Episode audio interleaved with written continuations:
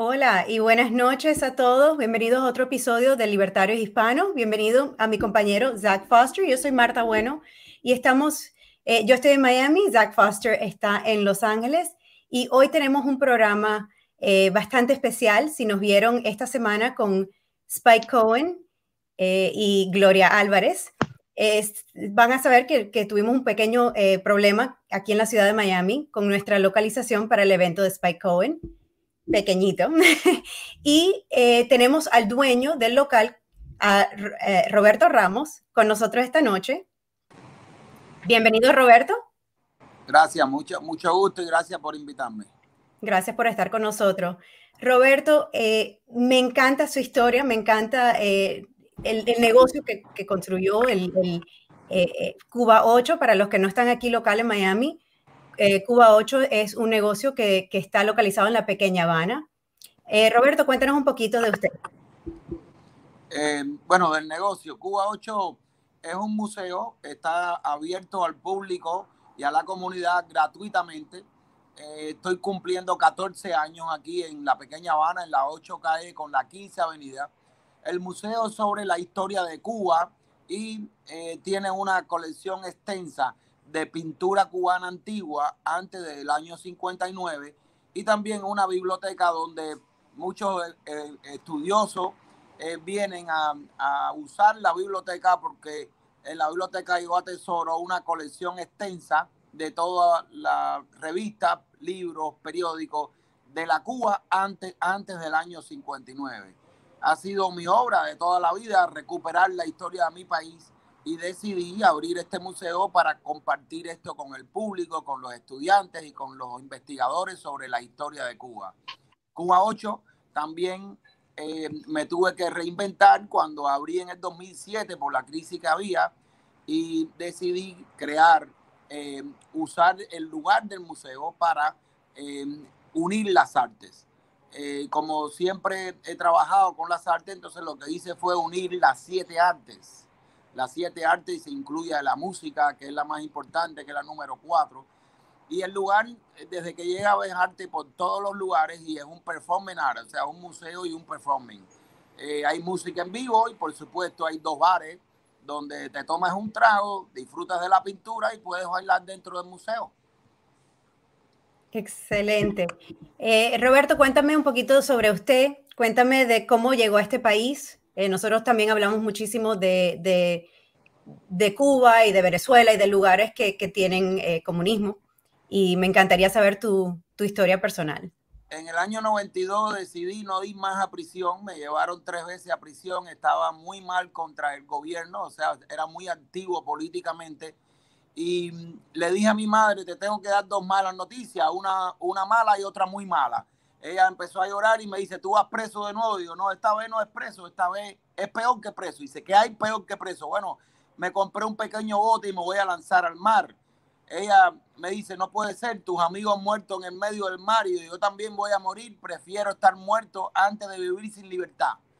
Eh, me lancé, eh, me dice, ¿cuál es la otra mala noticia? Bueno, en el bote me llevo a tres de mis hermanos. Eh, salí de Cuba en el año 92, estuve cuatro días perdido en el mar y ya, casi muriendo sin agua y sin comida, listo para morir.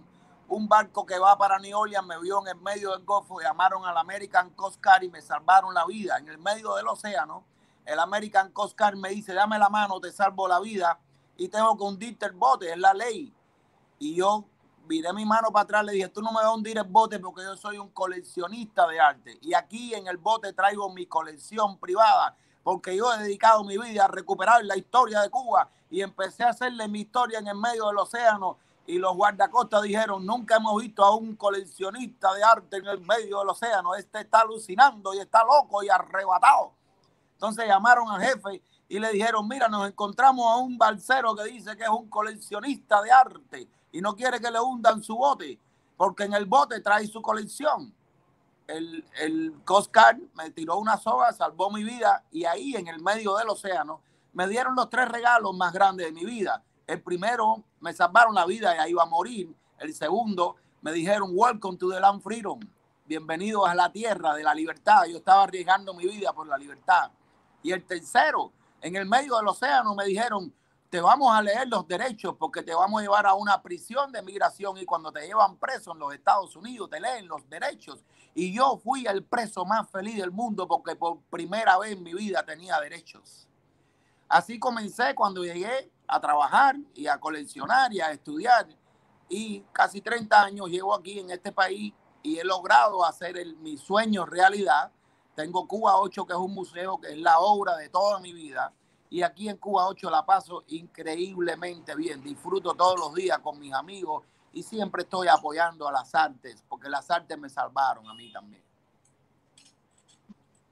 Increíble su historia, Roberto. Gracias por compartirla con nosotros. Increíble. Y quiero decirle a todos que, que están eh, viéndonos que cuando nosotros estábamos buscando un lugar para hacer este evento de Spike Cohen, usted, su, su negocio nos abrió las puertas y nos dijo que por favor sí, lo hiciéramos ahí y se lo agradezco muchísimo. No, no tuvimos esa suerte en, ningún otro lugar y, yo creo que se ve eh, no solo que, que usted eh, hace lo que dice, que, que, que él cree en, en, en, eso, en la libertad de expresión, en la libertad de, de, poder reunirnos, de poder hacer un evento.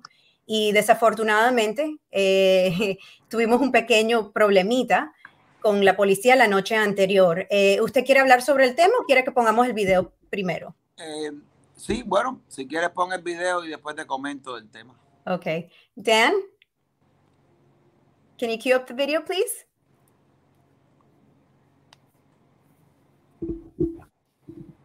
Oh.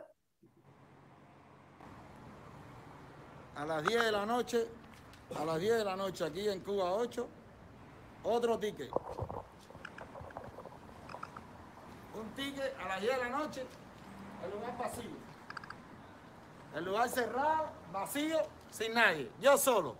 Sentado fumándome un tabaco, mira esto, mira esto, ven para que vean esto, mira. Mira. Uno, dos, tres, cuatro, cinco, seis, siete, siete carros, siete carros de policía. Siete carros de policía a las 10 de la noche en la calle 8 poniéndome un ticket para fumarme un tabaco yo solo. Yo solo, tranquilo, con un amigo. Un ticket, aquí está. El city manager, el alcalde y no sé qué, y toda la policía le dice, le echa la culpa al alcalde. Dice que es el alcalde y el alcalde y otro alcalde. Ahora, yo que llevo siete meses cerrado, sin pagar mi renta, sin poder pagar mis biles, y muriéndome de hambre, vienen a ponerme una multa por fumarme un tabaco tranquilo y solo en mi negocio. Esto es tremendísimo abuso.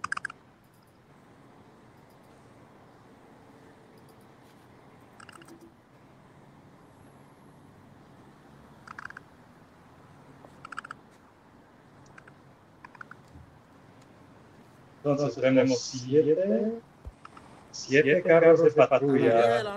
Este, señor Roberto, ¿hubo una estrena muy especial del COVID dentro de su museo o, qué fue este, esta ridiculez?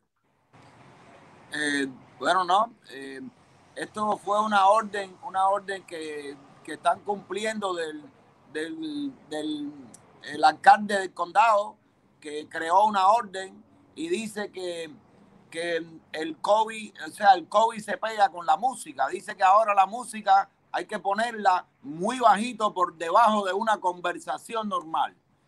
Al poner esa orden, el, el, administrador de la ciudad, que es un administrador nuevo que acaba de entrar ahora en el medio de la pandemia, interpretó la orden como a él le dio la gana y me puso la multa. Y eso ha sido horrible porque eh, no hay razón, no hay razón para cerrar un negocio que está vacío, que no hay nadie dentro y que además tiene la música muy bajita. La música no pega el coronavirus. Ok, entonces el coronavirus uh, es más letal y prefiere la salsa o el rock. Esa es mi primera pregunta. Es increíble. Los políticos están usando esto de la pandemia y el virus para sus intereses personales. Y no está bien. Estamos pasando una pandemia y ellos deberían apoyar y ayudar a los pequeños negocios y no hacer este tipo de, de, crimen, ¿no? Es un crimen cerrar un negocio que está tratando de sobrevivir. Efectivamente, Roberto. Eh, es un crimen cerrar un negocio que no solo estás tratando de sobrevivir, sino que ah, no había nadie ahí. Y por supuesto, pensamos que, que hay un cierto nivel político eh, detrás de este cierre. y por lo tanto estamos uniéndonos para poder luchar contra las multas que le dieron, para poder eh, a, eh, poder combatir esto, por supuesto. Eh, ¿La policía que fue fue de la ciudad de Miami o del condado? Sí, la policía de la ciudad de Miami. Siete carros, siete carros de, policía, ¿no? Sí, parecía que iban a buscar a un criminal grande por estar sentado tranquilo fumando un tabaco. Tremendo gran crimen encontraron ellos. Y a sus vecinos también hubieron unos cuantos que le dieron una multa también esa misma noche. Sí, 11, 11 negocios cerraron. 11 negocios que la mayoría no tenían música. Era un miércoles. Está vacío. Esto parece un cementerio, la calle 8. Está vacío. Estamos con muy poquito. Estamos sobreviviendo eh, apenas. O sea, ha sido un abuso de poder. Ha sido un abuso policial. Y este señor administrador nuevo que lo único que ha hecho en su vida es poner ticket.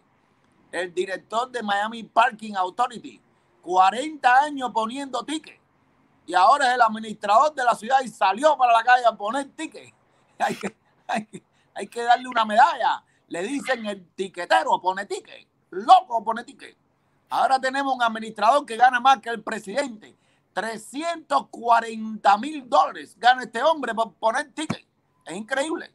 Dijo usted 340 mil dólares. 340 mil al año. Y todo esto se origina por estar en su negocio solito con un tabaco y la música bajita para no estimular ese virus. ¿Correcto?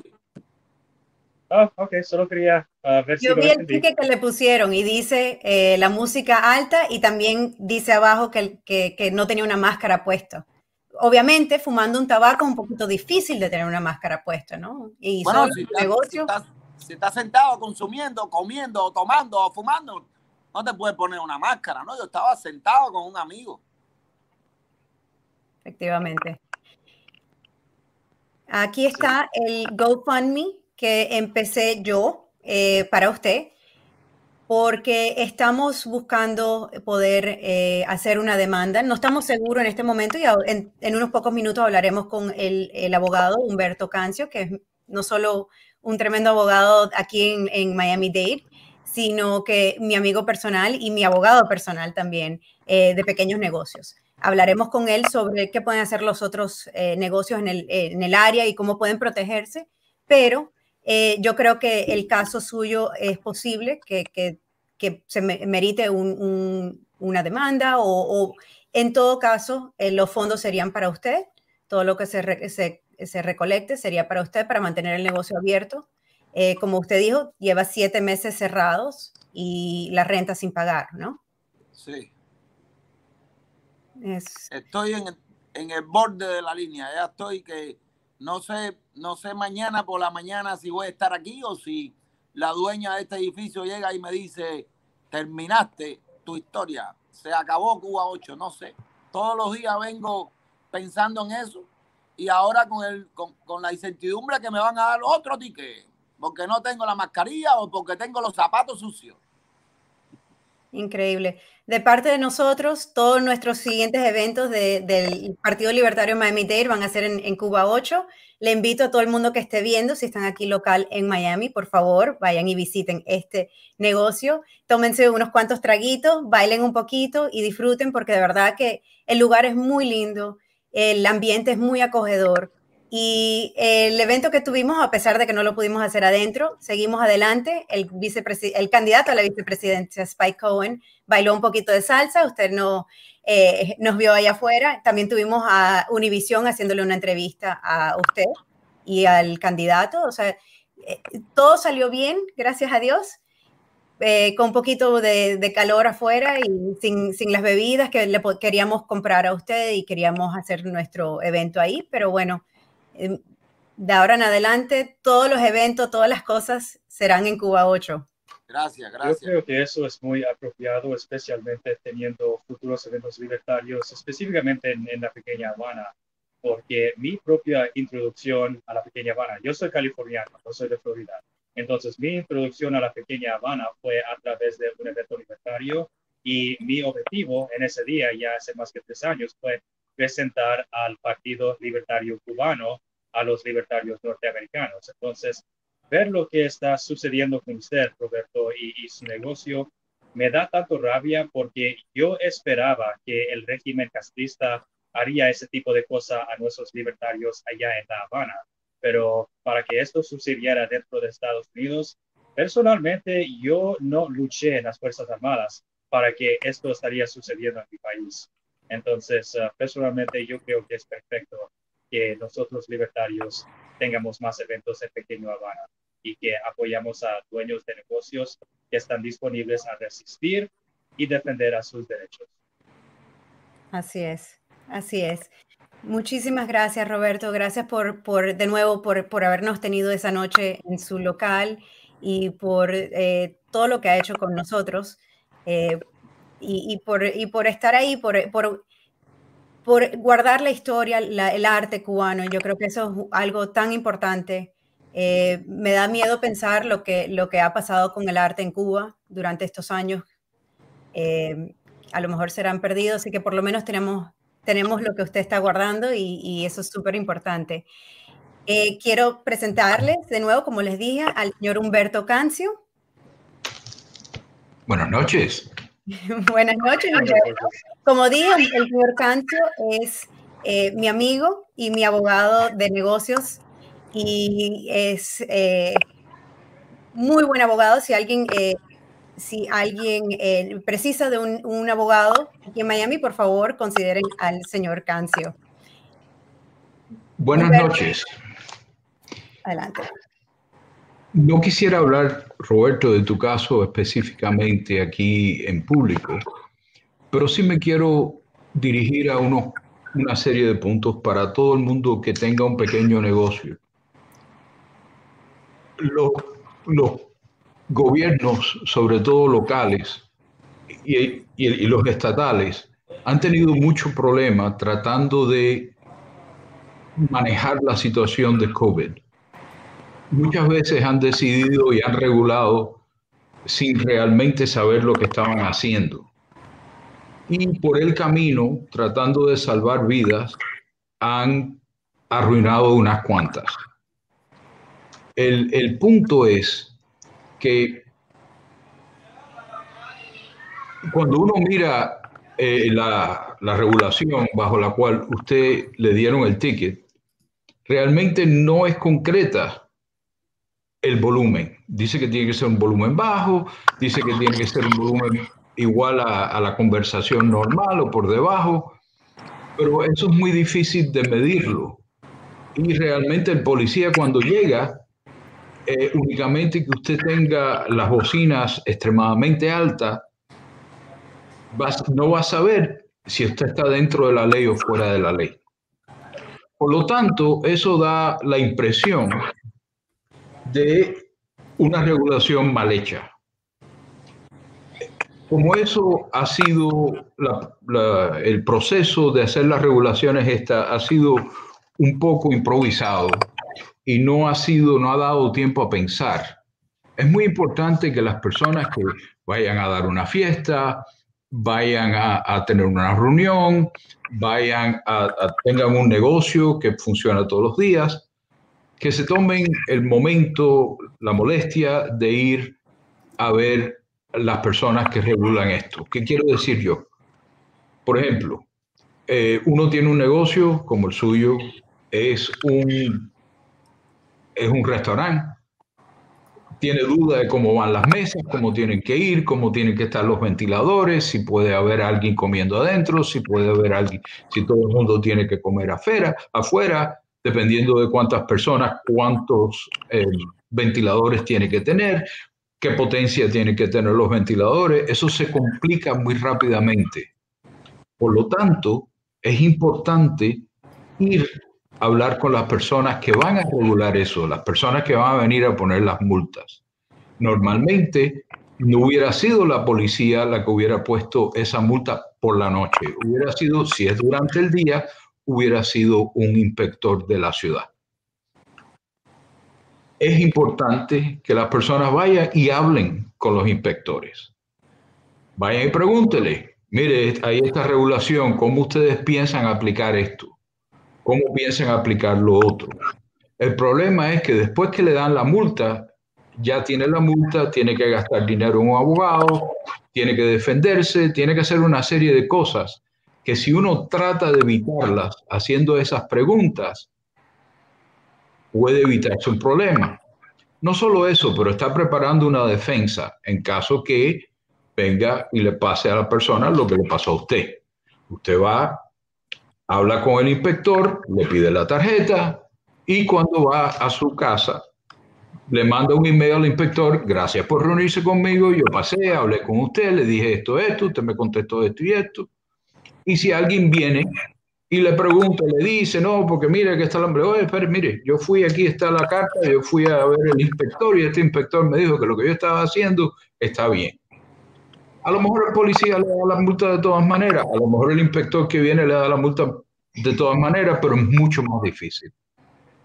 Y es una manera de inyectarse en contra del problema, ¿no? Eh, como un antídoto. Otras cosas que uno puede hacer es ir a consultar a un abogado. Mira, esto, esto, esto, eh, ¿qué problema tengo con esto? ¿Qué problema con lo otro? Aquí están las regulaciones. Hay veces que trabajando muy duro se nos olvida cuidar el negocio de otras maneras. Hay veces que trabajamos muy, muy duro en el negocio, hacemos todo lo que tenemos que hacer, eh, buscamos gente para que venga, servimos buenas comidas, servimos buenos tragos, hacemos esto, hacemos lo otro. Pero cuando viene el momento de defendernos desde el punto de vista de regulación, de papeleo, de todo eso, algunas veces se nos olvida porque estamos tan ocupados en otras cosas. Este COVID ha sido una primera experiencia para todo el mundo. No ha habido nada similar en la historia nuestra. Espero que no hayan más, pero lo dudo. Creo que esto va a ser una cosa que va a ocurrir cada X tiempo. Por lo tanto, eh, en esta situación eh, es importante precaver. Ese es desde el punto de vista práctico legal. Desde el punto de vista constitucional, sin ser un abogado constitucional ni pretender serlo, a mí me parece que los cierres no son constitucionales. No son constitucional porque nos han privado la libertad, nos han privado, nos han hecho una serie de leyes y regulaciones sin pasarlas por eh, las casas y los senados respectivos de los países, de cada uno de los estados los, gobernadores han simplemente emitido leyes que no tienen la potestad para hacer. Y todo en el nombre de un, una plaga que nos ha caído. Pero cuando uno pasa regulaciones, el Estado y, y el gobierno federal y los gobiernos locales tienen la obligación de hacer esas regulaciones razonablemente relacionadas con lo que están tratando de prevenir. Es decir, usted tiene un restaurante y está saliendo humo por la cocina y las casas de al lado se están enfermando, es, es razonable que ellos digan que usted está violando la ley. Pero en este momento, en cuanto a COVID, hay muy pocas pruebas. No se sabe lo que es razonable no hay la ciencia. Entonces, para un gobierno sería muy difícil entrar y probar qué regulación es razonable. Y de hecho, ya hay varios estados que le han dicho al gobernador, no, mira, estás equivocado, a los, a los, a los alcaldes le dicen, no, no, tú no puedes pasar eso. Pero para mi gusto, no sé, las leyes esas no, no se han tratado de, no se han tratado de cuestionar. Es la palabra correcta. Realmente no han habido todos los casos que debieron de haber ido. habido. Eh, con tantos negocios que están cerrados a la fuerza, uno diría, caramba, ¿por qué no han ido? Es una cosa que a mí me extraña. Yo no soy un abogado en esa área, no, no podría eh, cuestionar la, constitucionalidad, pero me parece que, que, que alguien se debió haber atrevido a hacer eso. Y, de hecho hay dos o tres, pero muchos menos. Otra cosa eh, que también se puede eh, hablar es que realmente el gobierno ha venido y le ha quitado a usted su negocio. Y se lo ha quitado sin compensación. Y entonces eso también, usted tiene un procedimiento por el cual puede decir, mira, el gobierno vino, me cerró mi negocio, valía 100 mil, 200 mil dólares. Desde luego en la Florida hay, un límite, pero es otra posibilidad. Me cerraron mi negocio, estaba funcionando perfectamente bien, ganaba dinero y ellos decidieron que me, me lo iban a quitar y me lo quitaron. Ese es otro punto que tampoco se ha hablado. Y desde luego, si ese punto es así, eh, los estados no van a dar, no van a tener dinero para pagarle a todo el mundo. Así que todo el mundo ha hecho estas decisiones, todos los políticos han, hecho estas decisiones sin realmente medir cuáles son las consecuencias. Ahora resulta que eh, la, organización, la Organización Mundial ha dicho que no, que hemos estado cerrados mucho tiempo, que eso es un error, que más personas se están muriendo por el, por, tener a las personas encerradas que por, la, por el virus. Seis meses después, ¿no? Ya, ya los daños se han hecho. Han destrozado todas las, eh, vaya, todas las economías del mundo, claro, salvo la China, ¿no? Porque evidentemente ellos eh, sabían lo que iban a hacer y tomaron medidas. ¿Qué pueden hacer los negocios aquí? ¿Qué pueden hacer para, para eh, usted habló de, de, que ah, debería haber más casos de, de, negocios tal vez demandando poder volver a abrir. Eh, yo sé que aquí en Miami hay un caso de Tootsie's Cabaret, un, una barra, eh, ¿cómo se llamaría eso, Zach? Un, un strip club. bien, un burlesco, realmente. pues ellos llevaron un eh, ellos han demandado a la ciudad y de hecho el, juez le dio la razón y levantaron la orden de cierre, pero ahora en estos momentos de nuevo estamos bajo esa orden de cierre, ¿correcto? Porque, porque el gobierno apeló. Y entonces al gobierno apelar, eh, ellos, el juez impuso la orden de cierre, que yo no estoy seguro que es correcto también, pero no, no sé las particularidades del caso, así que no quiero opinar. Pero eh, el punto es que a mí me extraña que, haya sido nada más que un lugar. ¿Por qué no se unieron todos estos lugares y pusieron una demanda juntos? Y entonces es mucho más impresionante 20, 30, 40 negocios bien, ah, poniendo una, una, una demanda, ¿no? Eh, eh, eso, eso es la parte que no, no he entendido bien cómo ha funcionado esto. Y me da la impresión que es que las personas se echaron las manos a la, a la cabeza y pensaron, no podemos hacer nada. Imagínate, este es el gobierno diciéndonos que hay que cerrar. Eh, y todo el mundo cerró. ¿Por qué? Porque hay una epidemia. Bueno, la epidemia no tiene nada que ver con el cierre. El cierre es un remedio, se supone, para la epidemia pero nadie le dijo a nadie que todo el mundo, no, cerramos dos semanas y tú verás que se va. Evidentemente no se va. Aparte de eso, el cierre era eh, en la imaginación de los políticos, porque los supermercados tenían que estar abiertos, las gasolineras tenían que estar abiertas. O sea, hay una serie de negocios necesarios, la farmacia. ¿Y que no se iba a pegar el virus en esos lugares? Los camioneros. Es un gran problema para el virus, ¿no? Pues, Entonces, los, camioneros tenían que llevar las cargas. Eh, eh, es risible pensar que un cierre completo iba a funcionar. Pues yo creo que los, los propietarios de la pequeña Habana deberían ser eh, aquellos que, que, empezamos la primera gran batalla. Yo sé, yo sé que no vamos a hablar del caso, pero yo creo que, que yo creo que hay que empezar. Yo creo que Roberto debería ver a alguien ah, que se especialice en estos asuntos. Y quizás un abogado que haga eminent domain, que es cuando el gobierno le quita a usted una propiedad. porque yo, puede haber un inverse eminent domain. Y, la parte buena es que si gana, no solo le tienen que pagar los daños y perjuicios, se tiene que pagar el abogado. Em, es, interesante ver estas cosas. Um, usted tendría un problema porque usted ha estado abierto todo el tiempo. Eso puede crear la posibilidad, puede que no. Fíjese que usted está abierto, sin embargo, ellos usan la música para cerrarlo. Entonces, ¿cómo salieron ocho perseguidoras a la misma vez a poner multa? ¿Alguien se le ocurrió que estaban abiertos estos lugares y había que cerrarlos? ¿Fue una decisión política?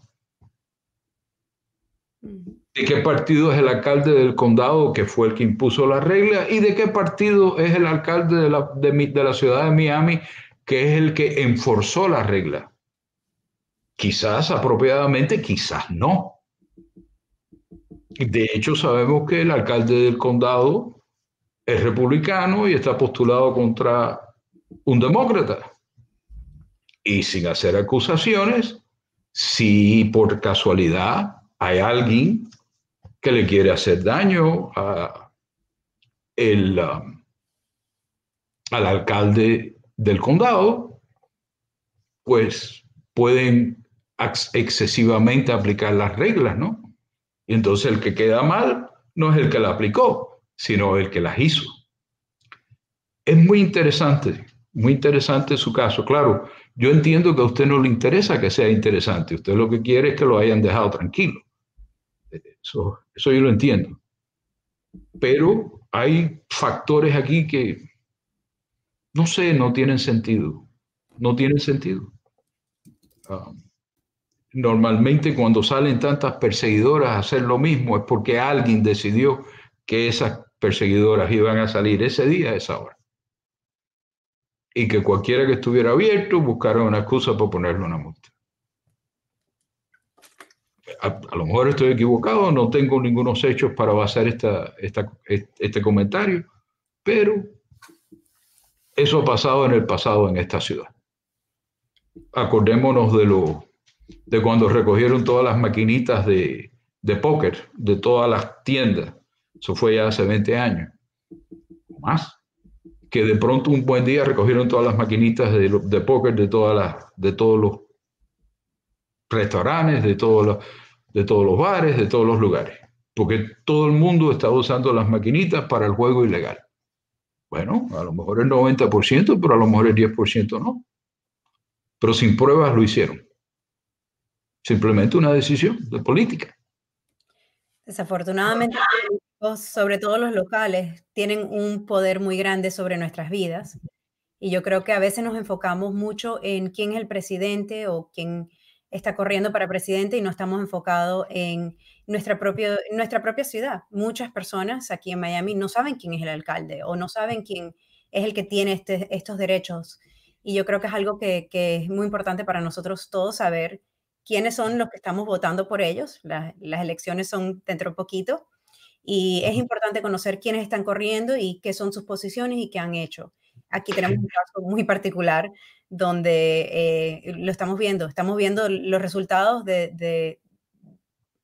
bueno, yo, creo que COVID ha traído a colación eh, una tendencia que ha venido ocurriendo en este país, que es que según un país está, se pone más y más viejo, eh, adquiere más historia, va creando más, eh, más intereses, burocracia, y hay veces que las burocracias pues eh, van creando sus propios intereses.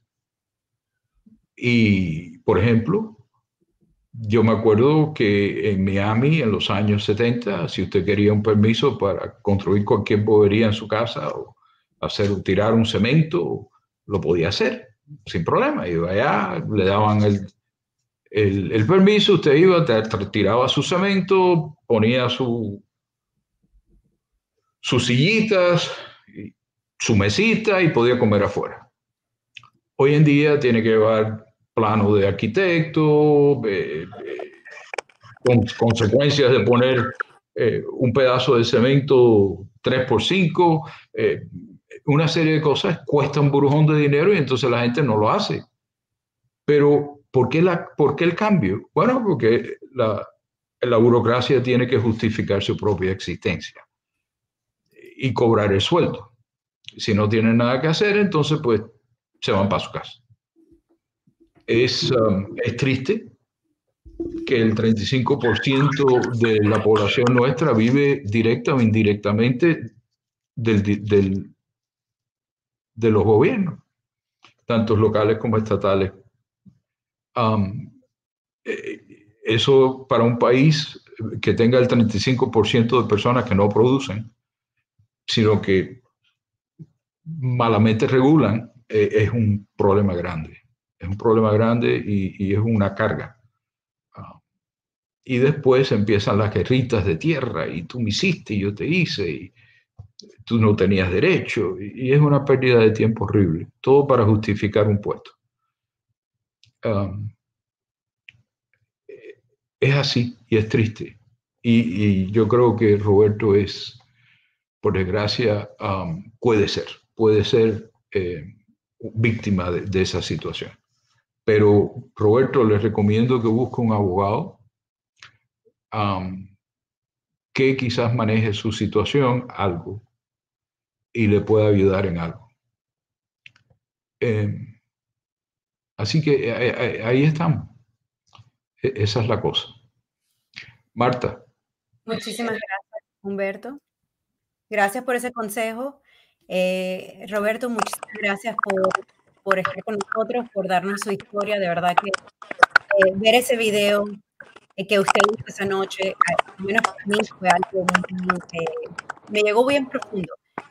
Ver el, el lo que usted estaba sufriendo y ver el, cierre por ese tiempo, yo creo que es algo que, la gente tiene que ver, tiene que ver que, que, siete meses a cualquier negocio es mucho tiempo para estar cerrado, es mucho tiempo, uno, uno depende de su negocio para, para poder dar de comer a su familia, de poder hacer tantas cosas y es tan importante eh, su historia y ver que, que, todo el mundo conozca lo que está pasando aquí en Miami.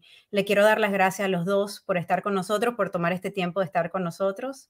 Eh, de nuevo, Humberto Cancio, por favor, si, si un abogado, Humberto es eh, muy, bueno para los pequeños negocios. Y el señor Ramos, que por supuesto a todos los invito que pasen por Cuba 8 y no, se tomen un traguito ahí con el señor Roberto. Y pues, eh, Zach, seguimos sobre el tema de Bolivia, de Bolivia. Ah, no te escuchamos. Gracias. Tuvieron que devolverme el volumen. Bueno, el tema de Bolivia, ah, haremos esto muy breve, pero hubo una noticia muy deprimiente en los últimos días.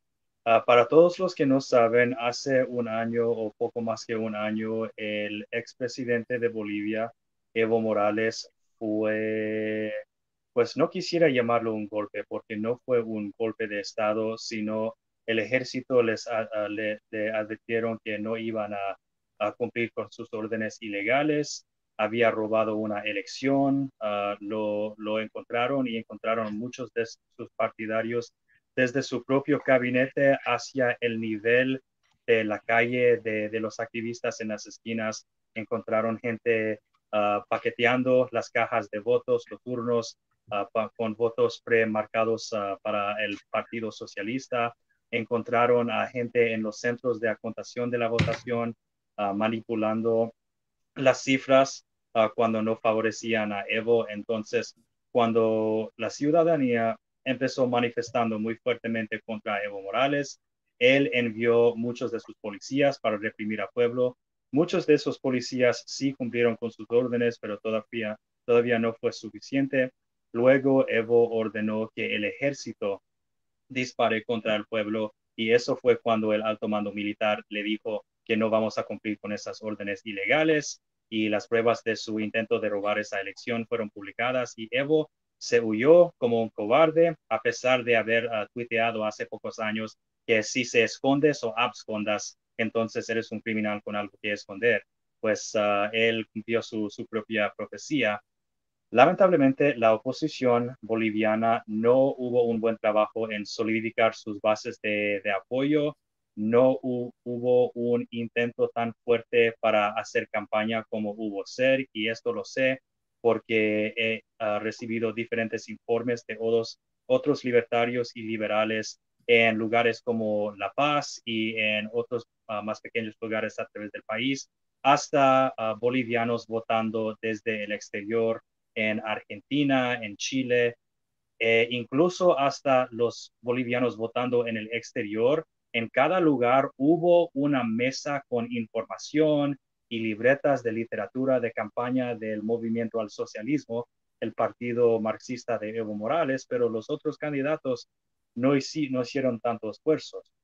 Entonces anunciaron un resultado temprano hace dos días de que Luis Arce, quien es el candidato del movimiento al socialismo, porque Evo Morales hoy en día todavía está exiliado a, la justicia boliviana, hoy en día tiene una orden para su captura, pero los resultados de, estos, de esta elección uh, llegaron 52% en favor del movimiento al socialismo.